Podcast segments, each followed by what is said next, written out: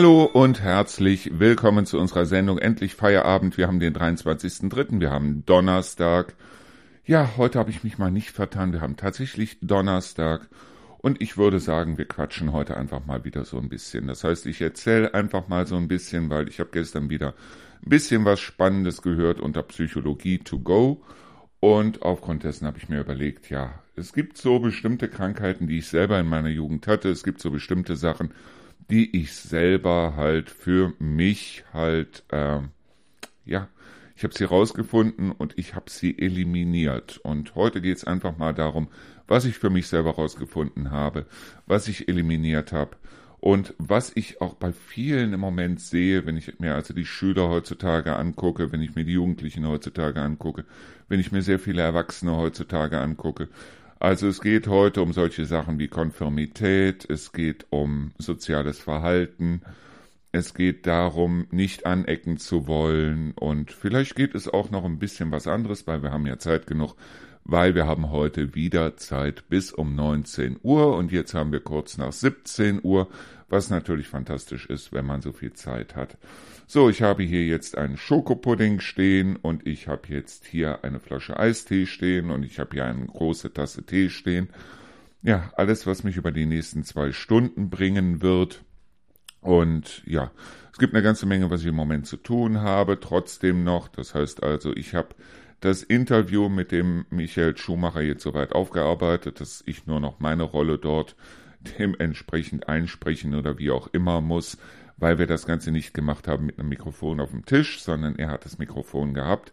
Ich habe allerdings natürlich im Hintergrund gehört, was ich da gesagt habe und werde das natürlich so aufsprechen, dass ihr es dann dementsprechend auch hört und dann werde ich das in einzelne Teile teilen und genau so machen wir das heute, dass ihr also dann eine schöne Sendung. Ja, ich gehe mal davon aus, entweder morgen Abend oder Anfang nächster Woche, weil ich will dieses Interview natürlich dann vorher dem Michael Schumacher auch nochmal zuschicken, damit er sagen kann, ja, ist okay oder nee, da oder dort habe ich eventuell Blödsinn geredet oder er oder wie auch immer, dass ich da vielleicht noch was rausschneiden muss oder sonstiges. Und ich bin sogar gerade dabei, das Ganze hier zu einem richtigen Podcast zu machen. Das heißt, die ersten 20 Folgen weil ich gehe im Moment gerade rückwärts. Die ersten 20 Folgen habe ich schon drin. Nur dieser Podcast wird 54 Folgen haben. Und ich habe mir überlegt, dass ich die ganzen alten Folgen aus dem Sommer des letzten Jahres, die wir ja teilweise auch in der Respekt Retrospektive drin haben. Das heißt, wir haben ja drei Folgen Retrospektive, dass ich die Folgen auch nochmal drin lasse für diejenigen, die sagen, ja, okay, weil ich hatte da schon mal einen Podcast draus gemacht und aufgrund dessen habe ich mir jetzt überlegt, ich könnte das, was ich jetzt hier habe, einfach erweitern und dann gebe ich euch die entsprechenden Adressen und ihr wisst ganz genau, wie ihr das Ganze über Spotify, über podcast.de und so weiter empfangen könnt, was natürlich auch wieder eine tolle Sache ist und das Schöne ist, ich brauche dementsprechend nicht einen neuen Feed zu bauen, sondern ich bin gerade dabei, den alten Feed dementsprechend zu erweitern. Das Dumme an der Sache ist bloß, ich muss mir jede einzelne Folge mit Schlagwörtern und so weiter nochmal angucken. Ich muss mir angucken, wie lang war die, weil selbst das muss in den Feed eingetragen werden und so weiter. Also es ist eine Heidenarbeit, aber ich hoffe, spätestens ab Montag haben wir dann alle Folgen drin, sodass sich der Michael Schumacher auch freuen kann, dass er dann quasi ganz oben steht ab Montag in dem neuen Podcast. So, ich würde sagen, ich esse jetzt erstmal ein bisschen von meinem Schokopudding, trink ein Schlückchen Tee und dann gehen wir wie immer in die Vollen.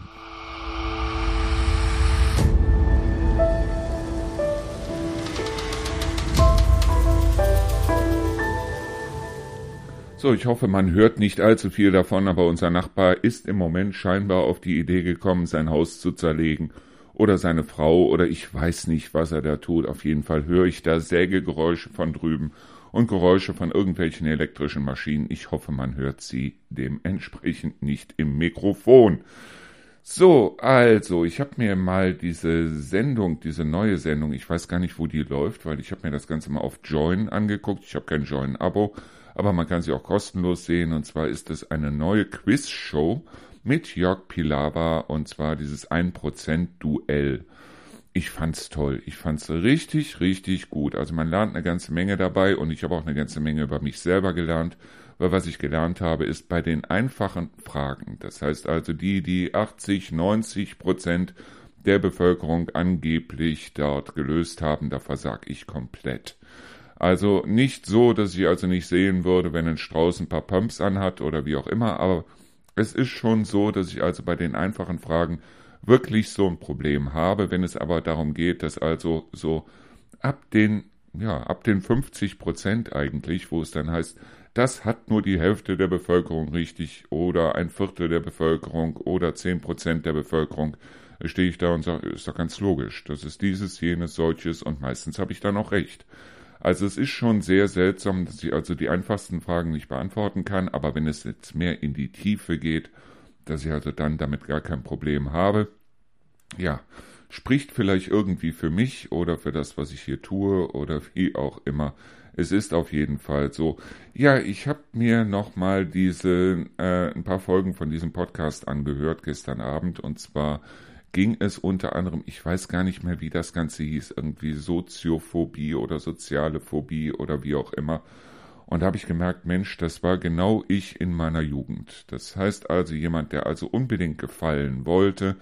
Ja, meine Eltern haben, oder besser gesagt meine Mutter, der Willi, mit meinem Vater hatte ich ja eh nichts zu tun und der Willi, der hat sich aus allem rausgehalten. Also meine Mutter, die war also immer eine von denjenigen, die gesagt hat, gib den Leuten schön die Hand, gib den Leuten nett die Hand, sag nett guten Tag und so weiter. Der Lieblingsspruch von meiner Mutter damals war irgendwie, die Front muss in Ordnung sein. Das heißt also, egal wie es jetzt drinnen aussieht, es muss immer dafür gesorgt werden, dass also es nach vorne hin gut aussieht, dass nach vorne hin alles in Ordnung ist. Und so bin ich im Grunde genommen auch erzogen worden. Meine Mutter ist irgendwann sogar auf die absurde Idee gekommen, weil sie hat ja selber auch ihr Haus, dass sie quasi den unteren Teil ihres Hauses so mit Perserteppich und allem drum und dran quasi zu einem Museum gemacht hat. Da wurde auch nur höchst selten, wenn also Nachbarn oder wenn irgendjemand gekommen ist auf Besuch, dann wurde der unten abgehalten. Ansonsten hat meine Mutter unten immer geguckt, dass alles wirklich picobello war. Da unten stand ein Fernseher, der ist, glaube ich, alles in allem, lass ihn in fünf Jahren fünfmal angemacht worden sein. Und ähm, unten war immer alles so weit, dass man also sagen konnte, mein Gott, ist das wunderschön hier aber auch deshalb, weil sie unten nie gelebt hat. Sie hat unten nie gewohnt. Sie hat also die obere Etage des Hauses, hatte sie für sich und für den Adi damals in Beschlag genommen und hat also dann im Winter oben gewohnt. Da oben hatten die beiden sich so ein kleines Zimmerchen gemacht, auch mit einem Fernseher drin und so weiter. Oben hatten sie es richtig gemütlich, unten war Ausstellung. Im Sommer war es sogar so, da hatten sie einen Anbau hinten an der Garage, schön mit so, einem Schie mit so einer Glasschiebetür in Richtung Garten, dann haben sie draußen gewohnt. Aber unten gewohnt haben sie nie, weil das war genau dieses, die Front muss in Ordnung sein. Das heißt also, die Nachbarn dürfen sich nicht beschweren und es ist so, dass es also nach vorne heraus alles immer in Ordnung sein musste. Und das ist etwas, wo ich mich heute ganz ehrlich immer noch wundere.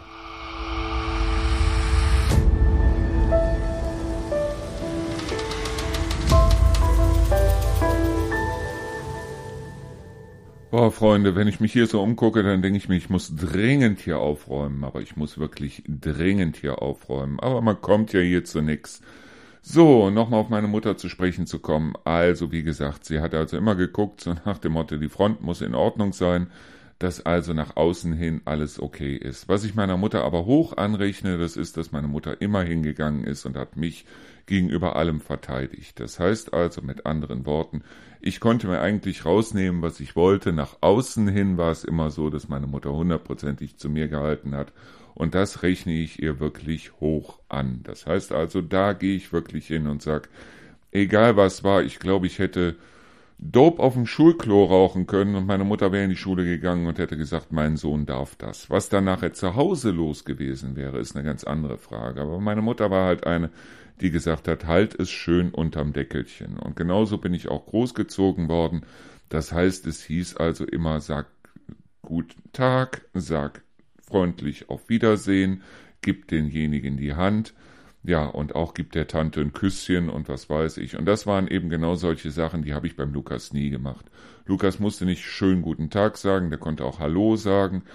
Und wie gesagt, also ich habe meinem Sohn beigebracht, höflich zu sein, aber höflich zu sein in dem Maße, in dem er sich wohlgefühlt hat.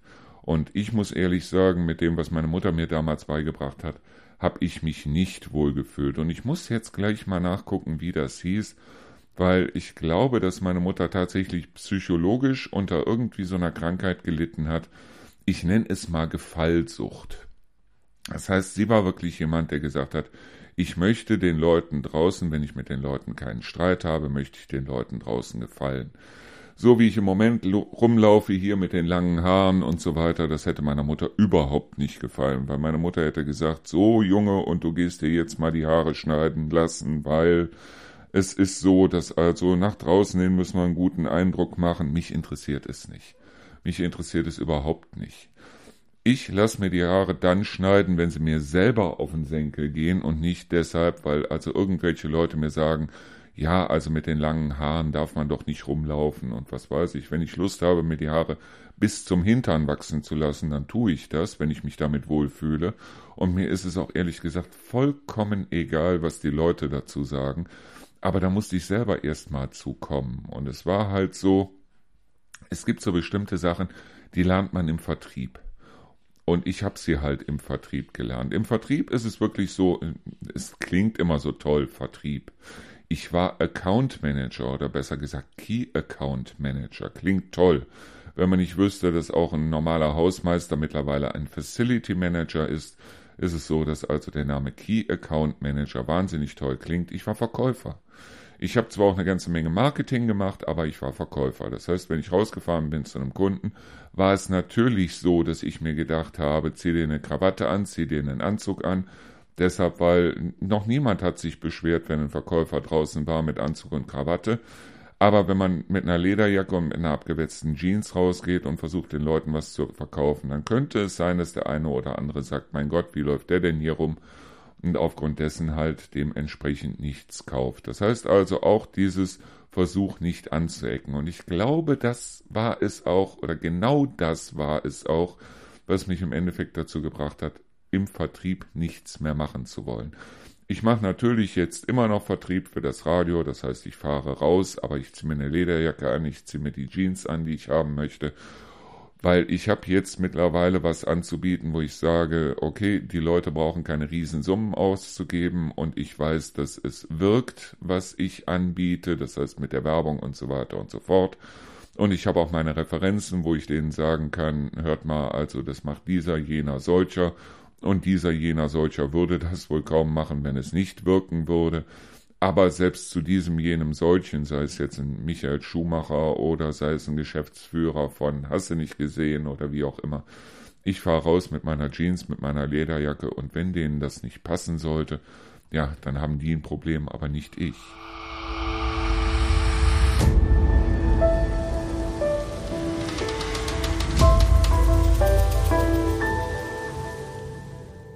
So, ich habe jetzt nochmal nachgeguckt, wie das hieß, woran ich selber eigentlich bis zum Alter von 30 Jahren gelitten habe.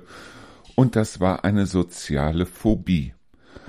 Eine soziale Phobie ist normalerweise die Angst vor Menschen. Das klingt jetzt blöd, wenn ich sage, ich hatte eigentlich auch ab, ja, ab 16 eine Freundin nach der anderen. Nur auf der anderen Seite ist es mir von meiner Mutter irgendwo eingeimpft worden. Das heißt immer dieses Gefühl von, was mögen die anderen sagen. Und man selber wird in dem Sinne zu seinem eigenen, zu seinem allergrößten Kritiker. Das heißt, ich weiß noch, dass es damals zum Beispiel so war, als ich zur Musterung musste. Das heißt, äh, damals war es ja noch so, es gab allgemeine Wehrpflicht und ich wurde auch gemustert. Ich stand auf dieser Toilette, es ging darum, in den Becher zu pinkeln, weil es wurde ja alles Mögliche untersucht. Und siehe da, ich konnte es nicht. Ich konnte nicht pinkeln. Die Blase war randvoll, aber ich konnte nicht pinkeln. Deshalb, weil es für mich irgendwo war dieser innere Kritiker da, der also gesagt hat, nee, also auf gar keinen Fall und du pinkelst hier nicht und aufgrund dessen war es wie zugeschnürt.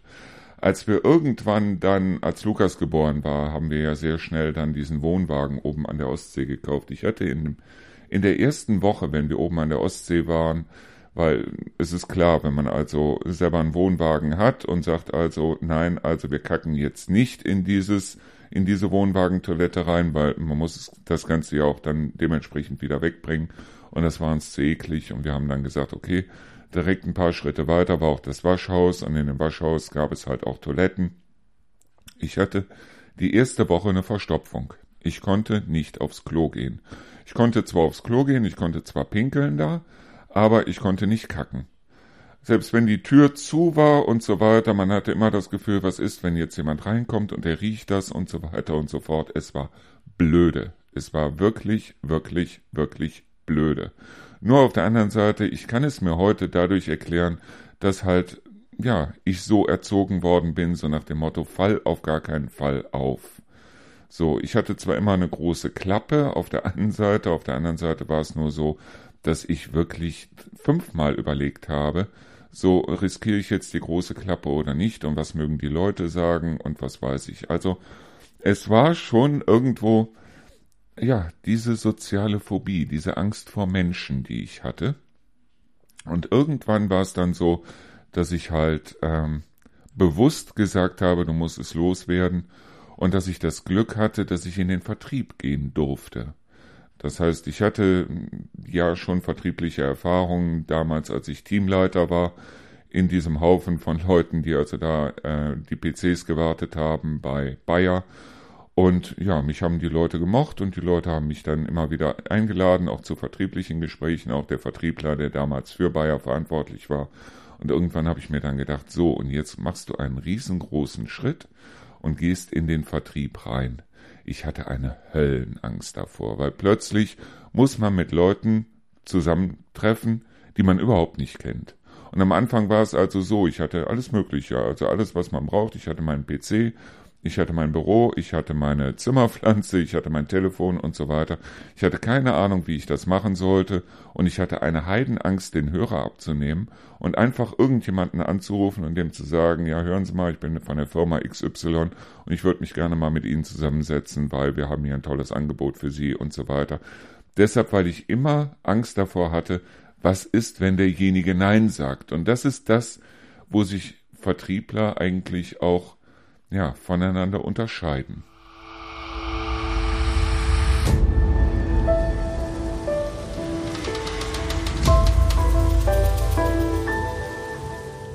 Heute ist es bei mir etwas vollkommen anderes. Das heißt, heute sind mir die anderen Leute, so blöd es klingt, ja nicht egal, weil ich mag eigentlich Menschen. Früher wurde mir immer ja, wurde mir eigentlich immer unterstellt, ich wäre ein Soziopath, weil ich keine Menschen mögen würde. Dabei habe ich mich von Menschen im Grunde genommen eigentlich deshalb immer ferngehalten, weil ich Angst davor hatte, die könnten mich beurteilen.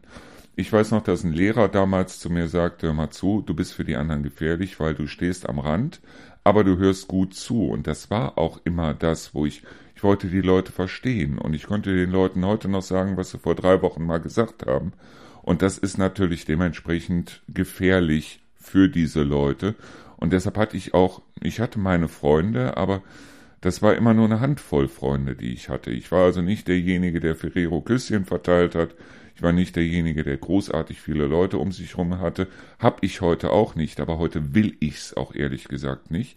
Heute war, äh, früher war es so, dass ich ja schon irgendwie neidisch drauf geguckt habe, wenn andere Leute, Gott weiß wie viele Freunde hatten. Ich hatte meine fünf Freunde, das waren meistens auch auch so ein bisschen die Außenseiter, die ich so ein bisschen um mich herum versammelt habe und wo wir dann gesagt haben, okay, wir haben unsere eigene kleine Clique hier und ja, ich fand es damals irgendwie, ähm, ich weiß es nicht, vielleicht war ich neidisch, vielleicht war ich wirklich neidisch, ich weiß es nicht. Ich weiß auf jeden Fall heute, dass ich eine sehr starke, ja, soziale Phobie hatte. Ich hatte Angst vor Menschen. Das muss ich heute ganz ehrlich sagen. Natürlich ist es so, dass ich diese Angst oft genug überspielt habe und dass das vielleicht auch einer der Gründe war, weshalb ich diese ganzen Sachen gelesen habe. Über Körpersprache, über Psychologie und so weiter und so fort. Weil ich wollte, wenn man einen Gegner hat, dann will man den Gegner auch verstehen. Ist klar. Und ja, irgendwann war es dann so, dass ich gemerkt habe, okay, du kannst bei den Leuten eigentlich diese, jene, solche Knöpfe drücken und so weiter. Und die meisten reagieren dann genau so, wie du einplanst, dass sie reagieren sollen und so weiter. Und ja, es war für mich dann irgendwo auch langweilig, trotzdem war diese Angst vor Leuten nicht weg. Und ganz ehrlich, wenn man also irgendwo äh, am Arsch der Welt sitzt in seinem Wohnwagen und muss mal kacken, dann geht man rüber ins Waschhaus, sucht sich irgendeine freie Toilette raus, setzt sich da drauf und kackt. Heute weiß ich das. Heute ist es auch so, du könntest mir also ohne weiteres dann ein Klo mitten auf den Marktplatz von Kassel stellen und wenn ich kacken muss, dann muss ich kacken, dann setze ich mich da drauf und kack. Ist mir vollkommen wurscht.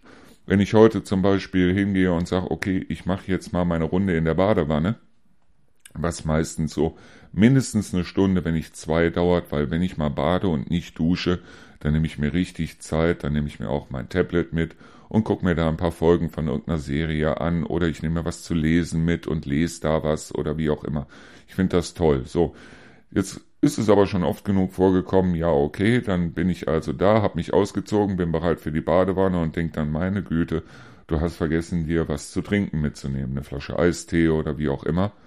Für mich ist es heute gar kein Problem, dann nackt durch die Bude zu laufen, nackt nach draußen auf den Balkon zu gehen, mir nackt da, weil unsere Getränke stehen nun mal auf dem Balkon oder auf der Terrasse, mir da was zu nehmen, dann wieder reinzugehen und ob da jetzt irgendeine Nachbarin guckt oder ob sie nicht guckt oder ob in China ein Sack Reis umfällt, ist mir heute vollkommen egal. Aber das war es eben damals nicht.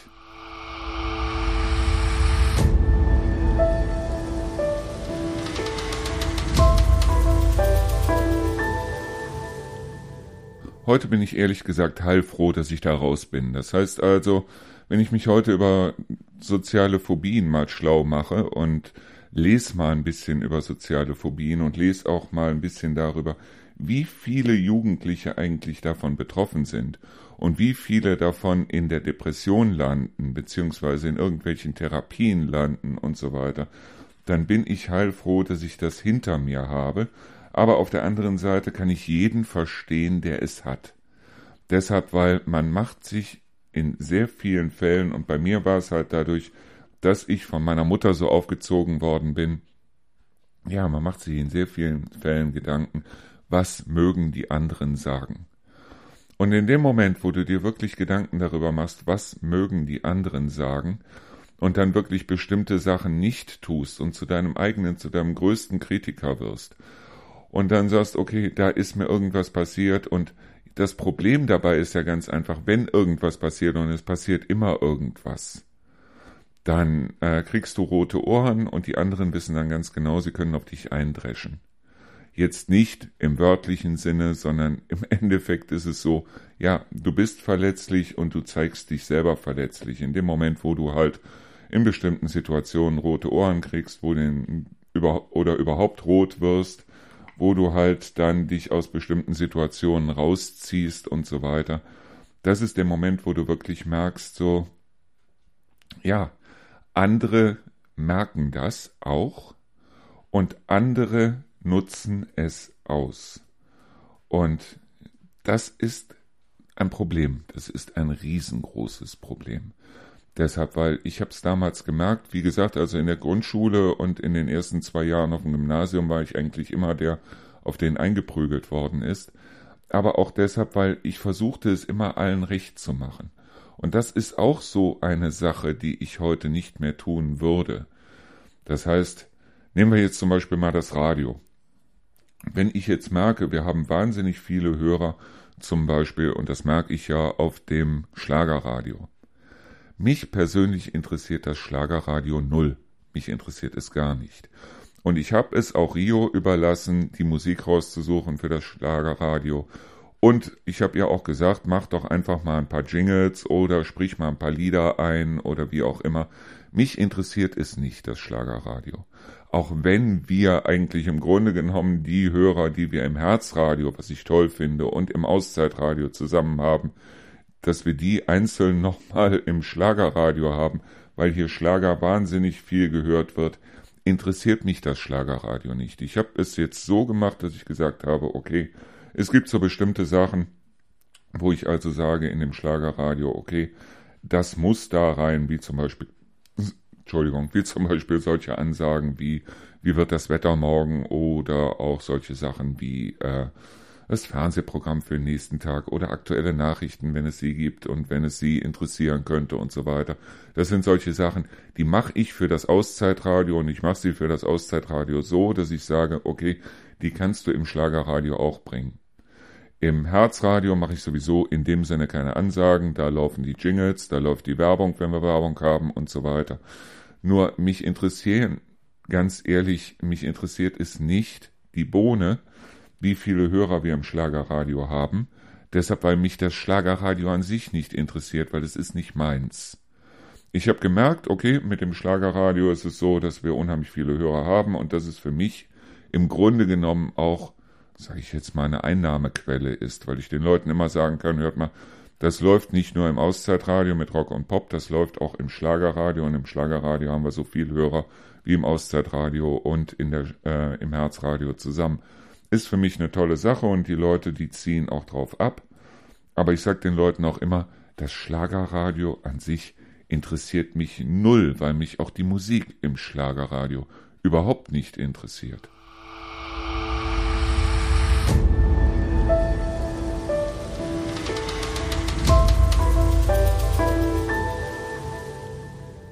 Ich glaube, früher mit meiner Sozialphobie wäre das vollkommen anders gewesen. Wenn ich früher gesehen hätte, so, du hast, was weiß ich, dann 70 Hörer im Auszeitradio, du hast, was weiß ich, 50 Hörer im, äh, in der, im, im Herzradio und du hast, was weiß ich, dann äh, nochmal 120 oder 150 Hörer im Schlagerradio, dann wäre es für mich so gewesen, dass ich mir gesagt hätte, okay, um den Leuten zu gefallen, machst du jetzt viel mehr am Schlagerradio, weil du willst ja den Leuten gefallen und ganz ehrlich, es interessiert mich heute nicht mehr. Ich mache dieses Radio deshalb, weil ich hier was für die Region tun will, ganz klar. Ob die Region das annimmt oder nicht, das ist eine Sache der Region, das kann ich nicht bestimmen, das ist auch nicht meine Sache. Und ich mache es deshalb, weil es mir gefällt.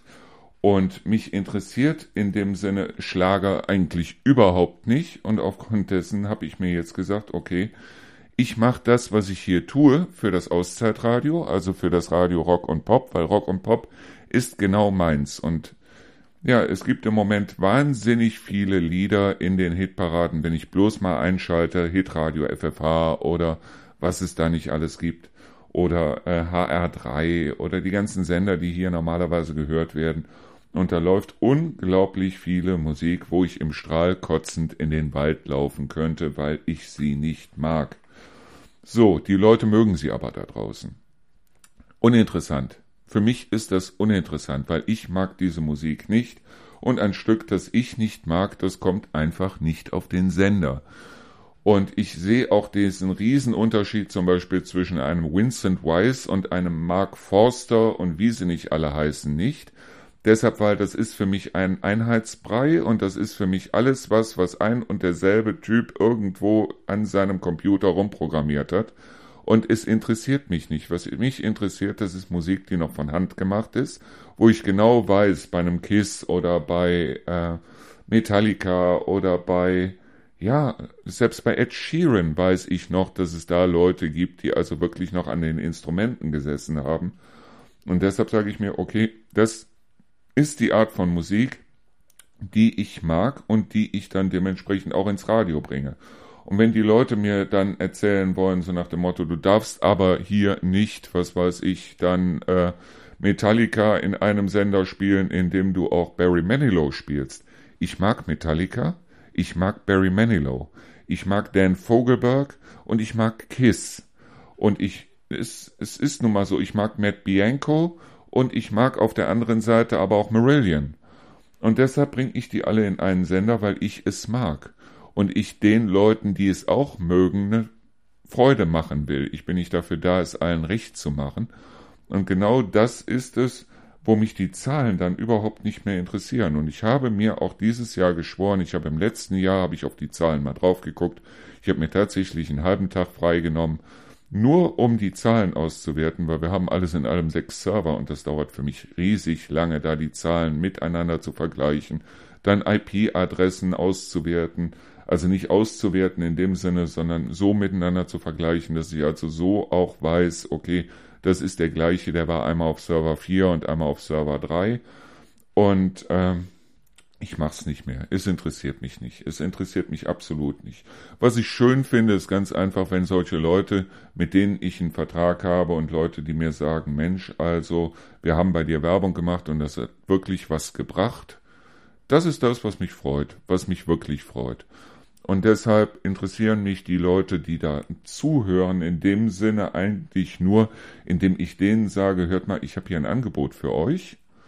Und ja, die Leute, die es gerne hören, finde ich toll, finde ich super, finde ich absolut klasse.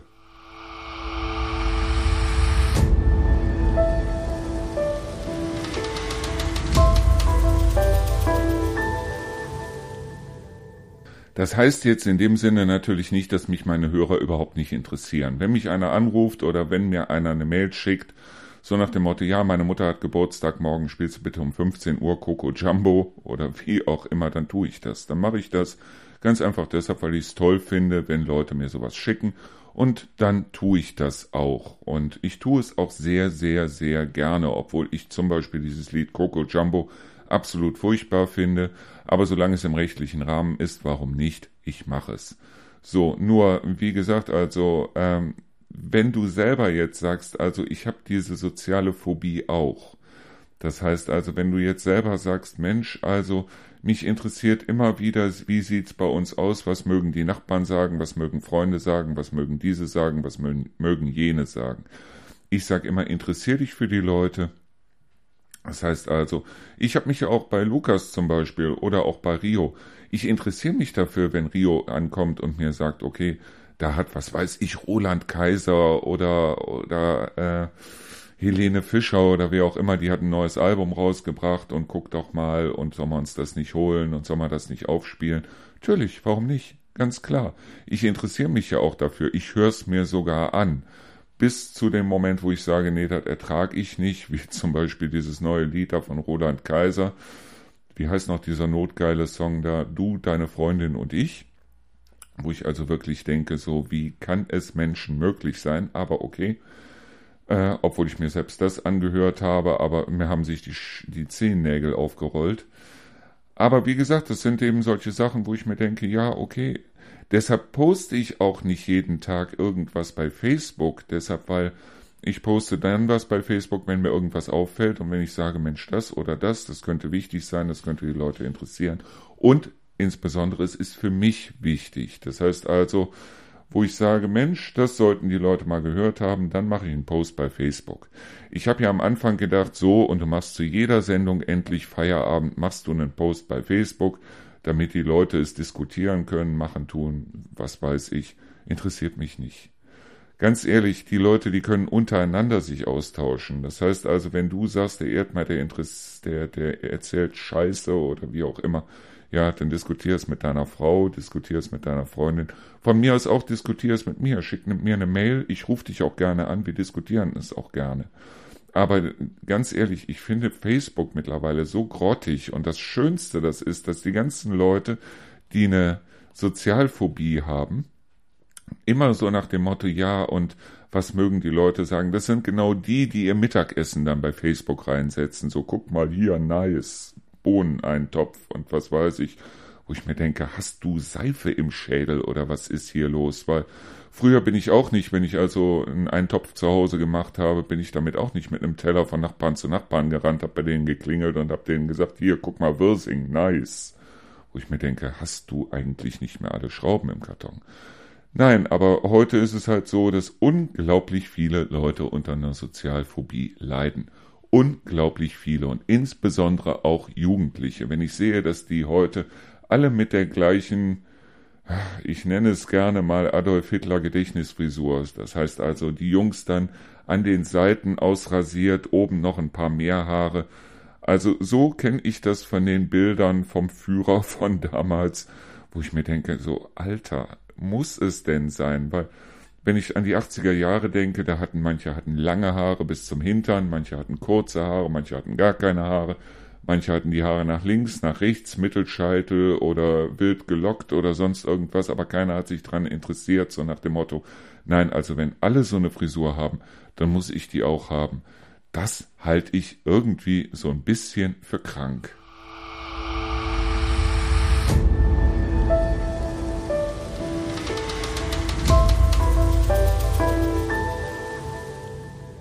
Ich habe das Ganze ja selber mitgekriegt, damals bei Lukas in der Schule, wo also alle in dem Sinne konform waren. Diese Konformität, die finde ich sowas von furchtbar. Und ich sehe es auch hier immer wieder, wenn also Leute dann sagen, so, und du darfst dieses, jenes, solches nicht tun.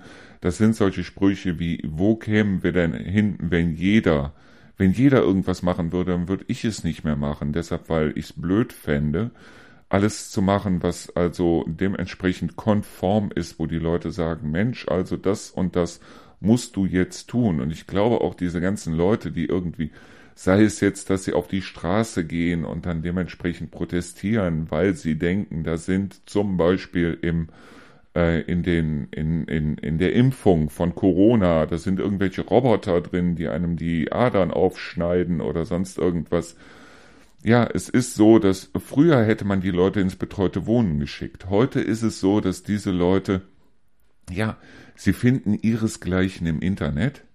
Und da sie ihresgleichen im Internet finden, glauben sie dann, okay, ich bin wieder konform, weil ich gehöre wieder zur Masse und gehen dann auf irgendwelche Demonstrationen, obwohl es vollkommen hirnrissig ist, vollkommen blödsinnig ist. Aber dieses Konformitätsdenken, warum gehen die Leute hin und wählen so eine Partei wie eine AfD? Nicht deshalb, weil sie sagen, okay, die haben das beste Programm, sondern deshalb, weil es da irgendwelche Schwachmaten gibt, die am lautesten im Internet schreien, mit anderen Worten, und die sagen, also die musst du jetzt wählen, weil das ist also Protestwahl und was weiß ich, was absoluter Kokolores ist, was absoluter Blödsinn ist, was absolut hirnrissig ist. Und wie gesagt, das sind eben genau solche Sachen. Ich sehe sowas nicht ein. Ich sehe auch nicht ein, dass ich mich in irgendeiner Weise angleichen muss. Und ich reibe mich gerne. Das heißt also, ich habe es gern, wenn Leute mir eine andere Meinung geben und ich mich mit den Leuten dann ja auseinandersetzen kann, wenn ich mit den Leuten diskutieren kann. Und ich sage ja immer wieder, ich kann mit einer vollkommen anderen Meinung aus einer Diskussion rauskommen, mit, als die, mit der ich reingegangen bin in die Diskussion. Es kann alles wunderbar sein und da habe ich auch gar kein Problem mit. Nur wie gesagt, ich brauche erstens mal niemanden, der mich bestätigt, deshalb weil ich bestätige mich schon selber genug, da brauche ich niemanden für und ich brauche auf der anderen Seite auch niemanden, der mir immer wieder auf die Schulter klopft und mir immer wieder sagt, ja, das ist toll, was du tust. Ich habe das damals gesehen an der Freundin vom Lukas, weil es war so, im September 2016 hatte Lukas seinen ersten Krampfanfall. Und er war da gerade bei seiner Freundin, die saßen also da irgendwie mit vier Leuten zusammen und haben eine Shisha geraucht oder wie auch immer. Und äh, dann hatte er einen Krampfanfall und sie hat daraufhin äh, den Notarzt gerufen. Und 87.000 Mal habe ich die Mutter gehört, wie sie also dann sagte, das hast du aber super gemacht und das war toll, dass du direkt den Notarzt gerufen hast. Das Mädel, das war 17. Das war 17. Es war aber toll, dass du direkt den Notarzt gerufen hast und Heidewitzka war das super und Heidewitzka war das toll bis dass ich dann irgendwann gesagt habe, hör mal, wie oft hast du die Kleine eigentlich gelobt, wenn sie vorm Kacken die Klobrille hochgeklappt hat? Deshalb, weil es gibt so Sachen, die sind vollkommen normal. Wenn ich jemanden sehe, der auf einer Straße zusammenbricht, ich möchte denjenigen ja vielleicht nicht kennen, aber wenn ich ein Handy dabei habe, dann rufe ich einen Notarzt. Das ist eine Sache, das ist vollkommen klar. Wenn ich allerdings dann behaupte, ich liebe denjenigen dann auch noch, wie sie es über Lukas dann äh, erzählt hat, dann ist es so, das ist vollkommen klar. Wenn du siehst, dass derjenige zusammenbricht und einen Krampfanfall hat, natürlich rufst du da den Notarzt. Und das ist für mich keine Sache, wo man jemanden 87.000 Mal für loben muss. Aber genau das ist es doch, was wir mit unseren Kindern machen. Wir loben und loben und loben und loben für jede Art von Scheißdreck. Und dann kommt also die böse, böse Welt und dann kommt der böse, böse Ausbilder oder der Professor in der Uni oder sonst irgendwas und dann hört die Loberei plötzlich auf und plötzlich fallen unsere Kinder, unsere Jugendlichen aus dem siebten Himmel.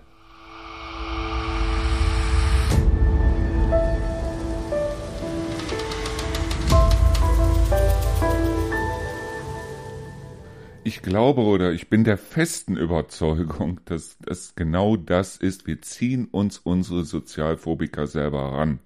Das heißt also, das, wo sehr viele Jugendliche drunter leiden, nämlich eine Sozialphobie, was machen wir? Wir fördern das. Wir fördern es wirklich. Lob ein Kind und lob es und lob es und lob es wirklich für jeden Scheißdreck. Und in dem Moment hat das Kind zwei Sachen begriffen. Das eine ist, es will ständig gelobt werden. Und das zweite ist ganz einfach, wenn das Lob mal irgendwann ausbleibt, dann hat das Kind ein tierisches Problem. Deshalb, weil da kommt ein Kind nicht mit klar. Und es ist nun mal so, in der Schule, im Kindergarten schon, in der Schule, wie gesagt, oder spätestens in der Ausbildung, weil die Lehrer trauen sich heutzutage ja auch nichts mehr, dürfen sie ja in dem Sinne auch nicht. Ich rede jetzt nicht von Schlagen oder wie auch immer.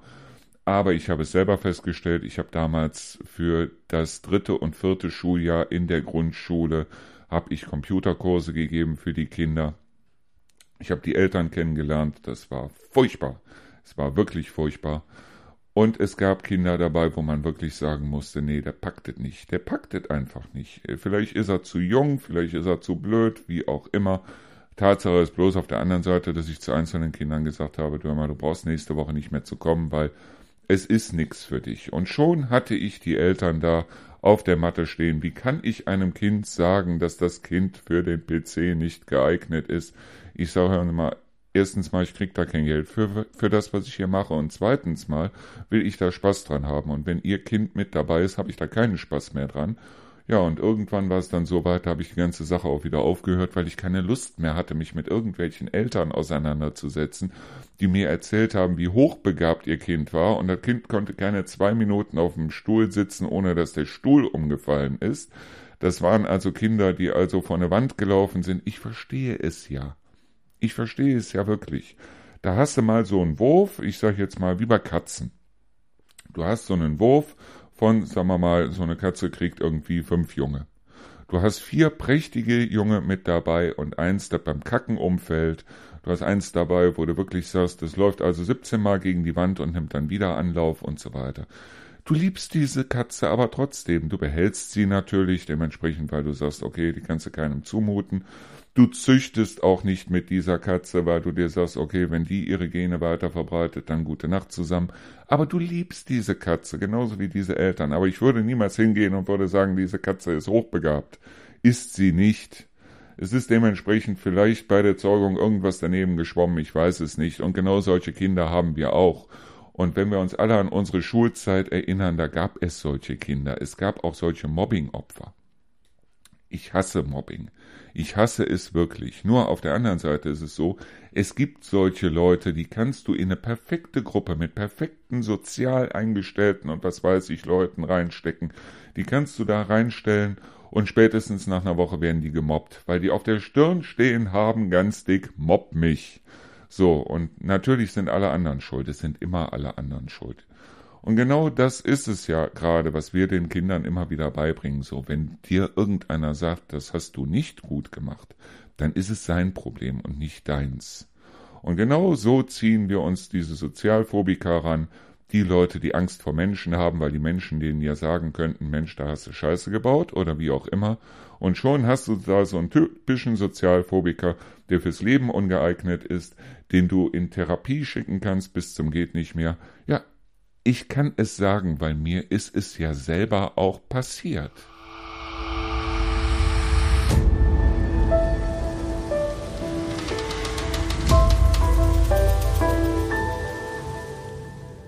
Wenn ich persönlich heute auf meine ersten, sagen wir mal 20, 25 Jahre zurückblicke, muss ich ehrlich sagen, ich war ein Arschloch. Ich war ein absolutes Arschloch, ja. Heute gibt es einige Leute, die mich als Arschloch bezeichnen. Heute gibt es einige Leute, die sagen, der hat sie nicht mehr alle. Heute gibt es einige Leute, die sagen, ähm, der tut, macht sein eigenes Ding und da kommen wir nicht mit klar. Ja, sollen sie sagen, aber heute fühle ich mich gut. Und das ist die beste Art, ja, um zu sagen, glücklich zu werden.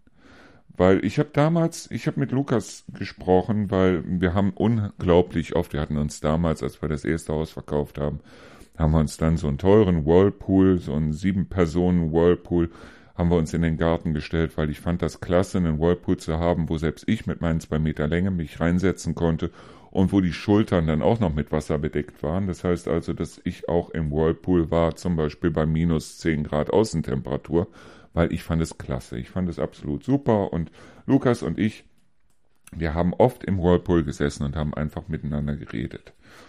Einfach so mal, ja, über alles Mögliche und unter anderem auch darüber, wo er mir sagte, was soll ich denn jetzt machen, wenn ich mein Abitur habe? Ich weiß es noch nicht, keine Ahnung. Und wo ich ihm dann gesagt habe, Lukas, sollen tust du überhaupt nichts. Und mir ist es ehrlich gesagt vollkommen egal, ob du dein Glück machst als Anwalt, als Architekt, als Journalist, als Straßenmusiker oder als Zuhälter. Es ist mir egal, nur mach dein Glück. Ich will, dass du glücklich wirst. Und genau das ist es auch, was ich selber will. Und genau das habe ich ihm auch gesagt. Ich will, dass du glücklich wirst. Ich will, dass ich glücklich werde oder glücklich bleibe oder wie auch immer. Ich will mich selber mit mir selber wohlfühlen. Und genau das ist es, glücklich zu werden. Es gibt nicht immer Tage, an denen man glücklich ist. Es gibt genauso Tage, an denen man morgens aufsteht und sich denkt, ach du Scheiße, heute schon wieder. Das habe ich mit dem Radio, das habe ich auch mit sehr vielen anderen Sachen, wo ich mir denke. Auch mit Rio. Ich habe oft genug, wo ich mir denke, was heißt oft genug, aber es kommt schon mal vor, wo ich mir morgens denke, so, oh, ui. Nur, wie gesagt, also ich bin alles in allem glücklich mit Rio. Ich bin alles in allem hyperglücklich mit Rio. Und das ist genau das, weshalb ich auch bei Rio bin. Deshalb, weil ich mich bei ihr glücklich fühle. Und genau das ist es. Rio versucht in keiner Weise mich zu ändern. Sie hat mich von Anfang nicht, an nicht irgendwie, wie es in Filmen so üblich ist, so nach dem Motto, das ist ein rohes Stück Material, das kannst du dir so verformen, wie du es haben willst. Nein, hat sie nie gemacht. Sie hat mich so genommen, wie ich war. Auch mit den ganzen Veränderungen, die gekommen sind, allein durch den Tod von Lukas, allein durch die, ja, wir sind mittlerweile, sind wir seit 2010 zusammen. Das heißt also, es werden im August tatsächlich 13 Jahre, die ich jetzt mit Rio zusammen bin. Und 13 Jahre, ich glaube, das ist schon mal was. Ich war mit meiner Ex-Frau 13 Jahre verheiratet, 16 Jahre war ich mit ihr zusammen und diese drei, vier, fünf Jahre schaffe ich mit Rio auch noch, es sei denn, sie lernt irgendwo jemanden kennen, wo sie sagt, der passt besser zu mir als der. Nur, äh, wie gesagt, also äh, ich gehe davon aus, weil ich bin ja auch nicht auf der Suche nach irgendwas und ich kann auch sehr gut Nein sagen, weil ich bin nicht treu aus Mangel an Gelegenheiten, sondern ich bin treu, weil ich treu sein will und weil mir alles andere viel zu viel Hektik ist und weil ich halt sage, ich habe Rio ein Versprechen gegeben und dieses Versprechen halte ich ein und ich bin auch glücklich damit, ihr dieses Versprechen gegeben zu haben und deshalb es ist alles wunderbar. Bloß wie gesagt, also ich habe Lukas auch gesagt, ich will, dass du glücklich wirst, egal was du tust. Und ich will selber auch glücklich werden. Und viele gehen halt hin, so nach dem Motto, ja, das soll alles mal für dich übrig bleiben. Du sollst es mal besser haben als ich und so weiter und so fort. Ich finde das Käse. Ich finde das absoluten Schwachsinn. Deshalb, weil die Eltern sind selber dafür verantwortlich, ob sie glücklich werden oder nicht. Sie haben das Ganze nicht auf ihre Kinder zu übertragen. Sie haben ihr Glück nicht von ihren Kindern abhängig zu machen. Und ganz ehrlich, wenn Lukas heute noch leben würde, glaube ich auch nicht, dass er jetzt hier mit mir in Deise leben würde. Ich glaube schon, dass es ihn wahrscheinlich in die Welt hinausgetrieben hätte und ich hätte es ihm gegönnt.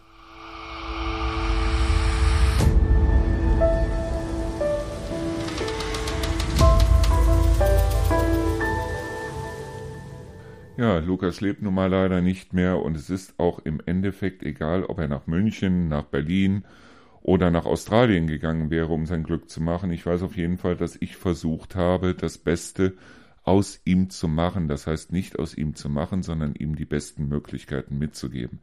Das heißt, wenn er irgendwas wirklich gut gemacht hat, dann habe ich ihn gelobt. Wenn er irgendwas mies gemacht hat, wenn er Scheiße gebaut hat, habe ich ihm auch gesagt, war Scheiße, magst du selber, oder? Und genau so, glaube ich, haben wir dann, wenn wir Kinder haben, die Möglichkeit, aus den Kindern verantwortungsvolle Menschen zu machen. Sicher kann immer irgendwas passieren und sicher ist es immer so, dass also bestimmte Umstände im Leben einen dazu bringen, dass man eventuell mal alles hinterfragt, wie es auch bei mir gewesen ist. Nur auf der anderen Seite ist es halt so, bleib dir selber treu. Das ist das Wichtigste. Die anderen Leute drumrum, die sind wurscht, die sind scheißegal. Die Leute drumherum sind scheißegal. Deshalb, weil wenn du dir selber treu bist, dann bist du ein glücklicher Mensch. Und wenn du ein glücklicher Mensch bist oder wirst oder wie auch immer, dann kannst du auch andere Leute glücklich machen. Du kannst andere nicht zum Brennen bringen, wenn du selber nicht brennst. Du kannst andere nicht glücklich machen, wenn du selber nicht glücklich wirst. Und du kannst auch andere nicht lieben, wenn du dich selber nicht liebst. Und genau das ist es, was ich eigentlich in den letzten ja, 20, 30 Jahren meines Lebens gemerkt habe. Ich bin froh, dass ich die Sozialphobie hinter mir habe. Es gibt genug Leute, die also sagen, okay, ähm, ich schaffe das alleine nicht, mach eine Therapie, geh in eine Therapie. So eine Sozialphobie ist nichts, was du jetzt mal eben von heute auf morgen loswirst, sondern es ist wirklich so, mach eine Therapie, weil bei sehr vielen Leuten, die Sozialphobiker sind, wird das Ganze dann im Endeffekt zu einer Depression. Und das ist das Letzte, was du haben möchtest, eine Depression. Und aufgrund dessen tu was an dir und versuch einfach dir selber treu zu bleiben. Und wenn du irgendwas machst, das heißt, egal ob du ein Haus kaufst oder ob du den Garten schick machst oder ob du dir ein Motorrad kaufst oder wie auch immer, es muss dir gefallen. Wenn es anderen nicht gefällt, so what? Wen interessiert das? Es interessiert im Endeffekt gar keinen. Es sollte dich interessieren, weil du bist derjenige, der dich glücklich machen muss und du bist derjenige, den du als allererstes mal lieben musst. Das ist zumindest meine Einstellung. Wenn andere eine andere Einstellung haben, okay, ich diskutiere das Ganze gerne, wie gesagt. So, das war unsere Sendung Endlich Feierabend für den heutigen Donnerstag. Ich habe jetzt noch eine Menge zu tun mit der Aufarbeitung von dem Interview mit dem Herrn Schumacher von der Burg. Und ja, gleich kommt unsere Sendung, die Ralf Show hier im Auszeitradio. Die Ralf Show macht heute unglaublich schöne Duette, das weiß ich schon, weil ich habe eine Playlist gekriegt von dem Ralf und ja, es sind sehr, sehr, sehr schöne Stücke dabei. Unter anderem auch Phil Collins und Philip Bailey, unter anderem auch Jennifer Warnes und Bill Medley. Also es wird auf jeden Fall eine sehr, sehr schöne Sendung gleich ab 19 Uhr bis, ja, bis 21 Uhr. Und dann hören wir uns wieder, weil dann haben wir schließlich unsere Sendung Der Abend im Reinhardswald. Ich bedanke mich fürs Zuhören, ich bedanke mich fürs Dabeibleiben und ich sag mal ganz locker, entweder bis gleich oder bis morgen.